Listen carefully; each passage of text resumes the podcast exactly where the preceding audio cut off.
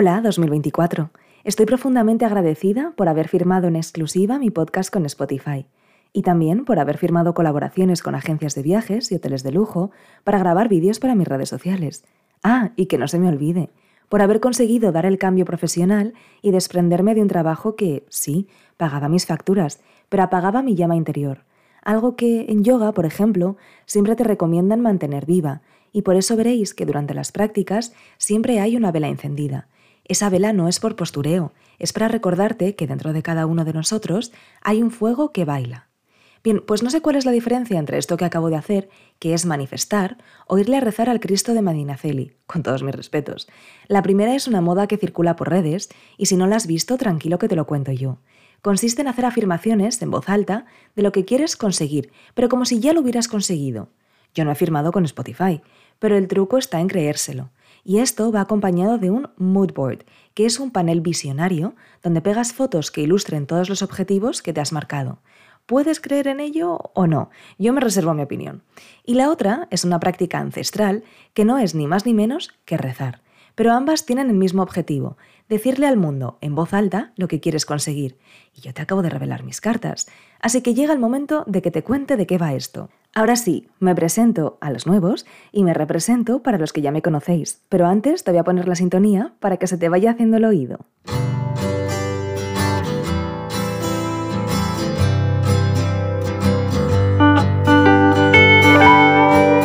Buenos días, buenas tardes o buenas noches. Soy Piluca Íñigo y estás escuchando el primer episodio de The Chit Chat Club. Luego te cuento el porqué de este nombre. Bienvenida, bienvenido a un espacio íntimo para hablar de lo que surja. A veces habrá alguien más en la sala y otras seremos tú y yo, sin presión. En este espacio hablaré y divagaré sobre la vida pasados los 30, como buena treintañera que soy, de otros temas más universales. Unos días seré pija y otros días seré más kinky. Unos días será lo que yo diga y otros nadie sabrá nada. Se nota que consumo podcast, ¿no? También serviré de puente entre las redes sociales y la vida real para que si no estás presente ahí, ni falta que haces si no es para seguir mis recomendaciones, que me curro un montón los reels, no me ves pero te estoy guiñando un ojo, sepas lo que está pasando y bueno, estés un poco en este mundo. Y aquí va un ejemplo. Estaba yo el otro día con una amiga por el corte inglés y le iba narrando en alto todos los productos que eran virales. Es más, estaba sorprendida porque ella no los conociera. le decía, mira, este es el Setting Spray de Charlotte Tilbury o la crema de 300 vitaminas de Bobby Brown para una piel glowy. Y ella me miraba como si estuviera hablando en chino. Y es que es verdad, hay dos mundos, el de TikTok y este. Y como os he dicho, voy a ser vuestro puente entre ambos. No sé si sabéis, pero a las artistas les ha dado por sacar sus propias marcas de maquillaje. Pero escucha, que es una revolución, que yo misma he caído y me he comprado el colorete de Rare Beauty, la marca de Selena Gómez, y no sabéis cómo se me queda la cara de pimpollo cada vez que me lo pongo. Es que ¿quién me manda? Pero si no me hacía falta alguna, ¿vosotros también compráis cosas porque las veis por la tele o por redes sociales y luego no sabes ni qué hacer con ello? En fin, ¿sabéis lo que pensé? Que somos unos paletos. Porque dime tú quién se compra en España la colonia de David Bustamante o el perfume de Paula Echevarría, con todos mis respetos también, pero ya me entendéis. Lo único que me compro yo que está asociado a un famoso son los picos de Bertino Osborne. Y no te rías, que yo ya los he visto en varias casas. Ahora, como el maquillaje es de Hailey Bieber o de Ariana Grande, pues claro, la cosa cambia. Y ojo, que no solo me compré el colorete, sino que acabé convenciendo a mi amiga de que se comprase el Flawless Filter de Charlotte Tilbury, un producto ultra viral que promete dejarte la piel como un filtro. Soy especialista en crear necesidades. ¿Que debería dedicarme a las ventas? Puede, pero no me gusta. En fin, volviendo al tema. Hace un año que no subo ningún episodio a mi podcast. Lo abandoné, el proyecto me pudo, y ahora he entendido por qué. Porque Hablemos Español Leches, que era mi podcast antiguo, era una iniciativa en forma de sección en la radio que heredé de mi padre cuando murió.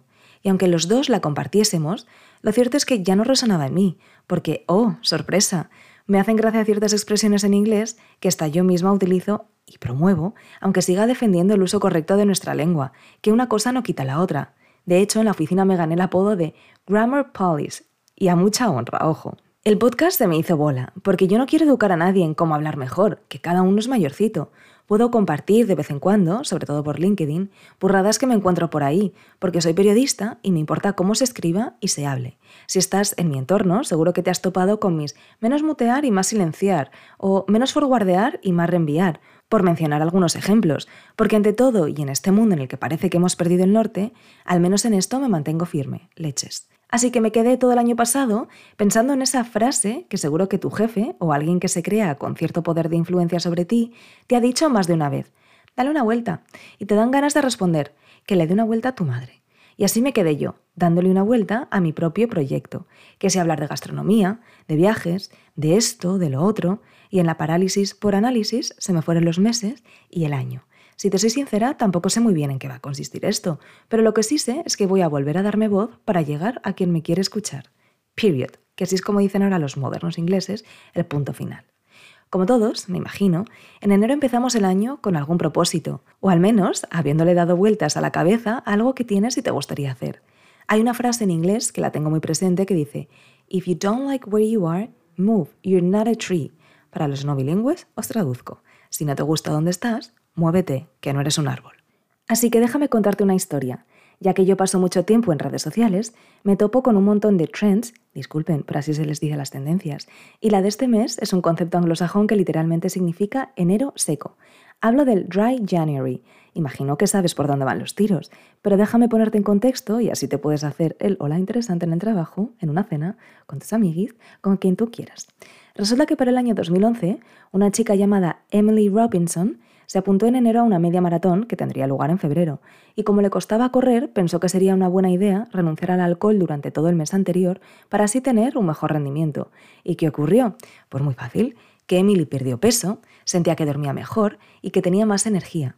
Al año siguiente hizo lo mismo, y fue así como en 2013 la organización benéfica Alcohol Change UK puso en marcha esta campaña en el Reino Unido. Y ahora puedes ver en Instagram que hay muchos perfiles compartiendo su Dry January. Desde luego que mi perfil no lo verás, porque no es que yo sea una gran bebedora, es más, soy todo lo contrario y me da igual que me llames aburrida. Ya lo superé. Eso sí, disfruto con un buen vino o una buena champaña. Antes de que me digas nada, champaña también está aceptado y si no me crees, puedes consultarlo en el diccionario panhispánico de dudas. Pero te cuento esto porque mi Dry January está consistiendo en una renuncia a lo que no quiero seguir haciendo, algo que, como el alcohol, le hace mal a nuestro organismo. ¿Y qué es eso? Pues en mi caso, el no seguir mi instinto. No sé si has tenido la sensación alguna vez de no pertenencia, ya sea a un grupo de amigos, a un deporte o a alguna moda, como la moda de los pantalones campana o pata de la fanta de hace 500 años, por ejemplo. O ahora los pantalones mom fit, que a muchas chicas les sienta genial, pero a mí no. Y me los he comprado, ¿eh? Y ahí están en mi armario. De hecho, te voy a contar una anécdota.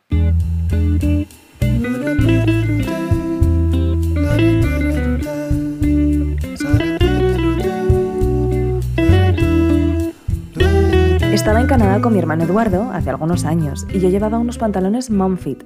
Además pensé, mira qué mona voy hoy. Pues ¿sabéis qué fue lo primero que me dijo? Esos pantalones te quedan fatal, pareces un bloque, vamos, es que si no fuera tu hermano no me fijaría en ti en la vida. Me quedé en shock, claro, y yo, toda fantástica, pues le contesté, me da igual porque yo he visto para mí y luego para los demás. Pero hijos míos, ¿a quién quiero engañar? La realidad es que en ocasiones vestimos para gustar, y eso es así, se me eche quien se me eche encima. De hecho, recuerdo hacerme un vídeo frente al espejo de la habitación para verme por delante y por detrás porque si no, no me podía ver. Y la verdad es que tenía razón, aunque me cueste decirlo. No marcaba mi maravillosa anatomía respingona, porque hay pantalones para cada tipo de cuerpo y para el mío, está claro que ese no es aunque me empeñe. A menos que me dé exactamente igual como me sienten, pero no es el caso. Y esto mismo me sirve para enlazar con lo que te estaba contando antes, que no todo es para todos. Por eso, mi Dry January está consistiendo en dejar de hacer algo que no me sienta bien. A ver, en realidad este símil o comparación está cogido con hilos, yo lo sé. Simplemente me sirve para explicarte que tú también estás a tiempo de proponerte un mes de abstinencia en pro de algo que te siente bien. En mi caso, renuncio a ser perezosa o miedosa, ¿por qué no?, e intentar retomar este proyecto sonoro que estás escuchando. Así que si tú también estás como yo, y aunque estemos ya a finales de mes, aún estás a tiempo de hacer tu Dry January y dejar por un mes algo que no es bueno para tu salud. Y si no llegas, pues cambias el mes y te haces tu Dry February y luego vienes aquí a contarme qué tal. El otro día le preguntaba a una amiga, oye, ¿tú hablas en la ducha? Y me contestó, hablo y canto, claro. A ver, tiene trampa porque ella es igual de cantante que yo bailarina. Las dos nos creemos que podríamos ser profesionales y vivir de ello. Y no es coña. Lo preguntaba porque es que yo en la ducha tengo unos monólogos que ojalá los apuntara o los grabara. Y fue precisamente ahí donde di con el nombre de este programa. Porque me acordé de que un profesor en la universidad siempre nos llamaba la atención por estar chit-chatting en clase. Y me pareció que representaba justo la esencia de lo que encontrarás aquí. Pero que no soy la única que cree sumergir en la ducha, ¿eh?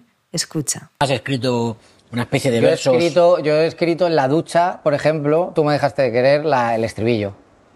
O el principio de comerte entera, por ejemplo. Pero ¿cómo sale eso? O sea, tú estás... ¿Tú no cantas en la ducha? canto en la ducha, pero no invento. Eso me parece magia.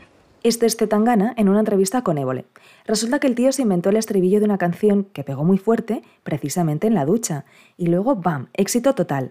Pues te recomiendo que tengas un móvil cerca y una toallita para secarte para grabar en formato audio las ideas que te surjan por si acaso. Porque eso es exactamente lo que te vas a encontrar aquí. La esencia de mis pensamientos más sinceros, sin filtros y sin tacos. Importante. ¿No os habéis fijado que ahora se puede decir cualquier cosa? Me parece una ordinariez que queréis que os diga. Te voy a poner un ejemplo que es mucho más ilustrativo. Por cierto, lo he censurado yo porque eso salió así en antena tal cual. Me han, me han mandado a la SER eh, que me ha hecho un coño que pone Targaryen, que en realidad es por un chiste que hice en las rubias porque dije que se me había llenado el de canas, no una cana ni dos, no, todo el y que parecía un, ¿sabes? ¿En qué momento los medios han considerado que decir palabrotas está bien? A mi padre en un programa de televisión le cayó una multa de copón. Y os cuento. Él estaba en su programa y tenía una persona que iba a hacer una prueba con un coche que le tenía que poner, no me acuerdo exactamente, pero de cero a mil o lo que sea, en muy pocos segundos.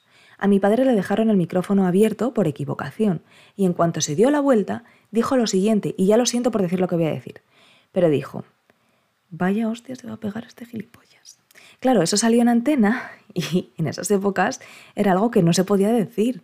Así que le cayó una multa y tuvo que pagar. Y a eso me refiero, hombre, no sé si pagar, pero es que por lo menos que se revise el contenido, porque ahora se dice todo tipo de sandeces en antena y por televisión. Y yo soy un poco como Carrie Bradshaw en And Just Like That, la continuación de Sexo Nueva York, que le cuesta decir vagina en antena. De hecho, la consideran demasiado mojigata y acabo perdiendo su podcast. Y me hace mucha gracia, la verdad. Por cierto, ahora a los chavales les ha dado por decir PEC, que es el acrónimo de por el culo. Y el otro día lo explicaba Inés Hernán a Marc Giró en su programa. Le hizo tanta gracia que lo empezó a utilizar también, pues no sé, si para hacerse el moderno, el guay. Ya sabéis que escuchas una cosa y la quieres decir. Y no fue el único, porque también lo explicaba Berto Romero a Andreu. He buscado el corte, pero no lo tengo y ya me van a perdonar. Esto de autoproducirse, para que tú que no sé hablar, esto de autoproducirse y autorrealizarse es una lata. En serio, ojalá tener un técnico. Bueno, por lo visto decir eso es lo más, que ha venido a sustituir a lo puto más o algo así. Porque decir esa ordinariedad es como, wow, qué pasada, que me gusta una cosa, por el culo. Mm, no te lo digo para que lo digas, te digo para que sepas lo que dicen los jóvenes. Y si lo digo, parece que me hace parecer a mí todavía más joven. Una cosa es decirlo en nuestro entorno y otra es decirlo en público. Si es que estamos fatal, ¿eh? Así que si este episodio te ha gustado, aunque sea un poco, espero que no te lo metas por ahí y si te lo metas en tu lista de favoritos o de reproducciones. Me harías un gran favor puntuándolo, compartiéndolo y bueno, claro está, siguiéndolo. Si has llegado hasta aquí, ya formas parte del Chit Chat Club. Gracias por regalarme un poquito de tu tiempo. Te mando un beso enorme y te espero en el próximo, que ni yo sé cuándo va a ser, pero sé que volveré. Adiós.